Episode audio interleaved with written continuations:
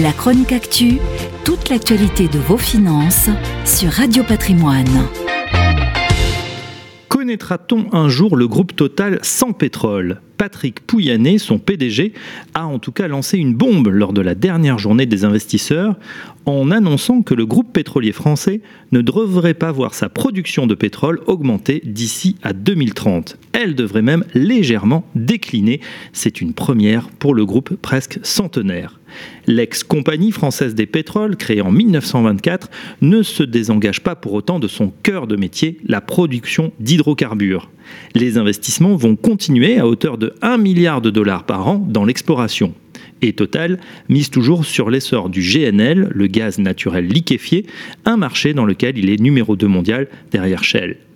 Si le gaz représente la moitié de la croissance de la production d'énergie à horizon 10 ans, l'autre moitié viendrait en grande partie de l'électricité, produite d'une part dans les centrales à gaz et de l'autre à partir d'énergies renouvelables comme l'éolien ou le solaire. Avec un objectif de 85 gigawatts de capacité renouvelable en 2030, Total affiche l'objectif le plus ambitieux parmi les majors.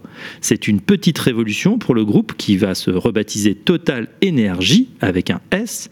En effet, la production de Total sera bouleversée et se répartira de la façon suivante 50% pour le gaz, 15% pour l'électricité et seulement 35% pour les produits pétroliers et biocarburants. Pour atteindre cet objectif, les investissements hors hydrocarbures devraient encore s'intensifier à hauteur de 2 milliards de dollars par an dans l'électricité bas carbone, mais pour le moment, l'heure est aux économies.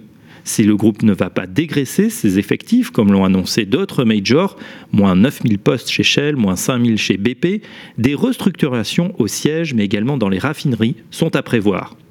En bourse, l'action totale a cédé plus de 40% depuis le début de l'année, pénalisée par la crise sanitaire qui pèse sur la consommation d'hydrocarbures. Les investisseurs vont-ils être convaincus de ce virage vers les énergies renouvelables? Une démarche pas si évidente. Le jour où BP a présenté sa transition énergétique, l'action est tombée à un plus bas jamais atteint en 25 ans. La chronique actu, toute l'actualité de vos finances sur Radio Patrimoine.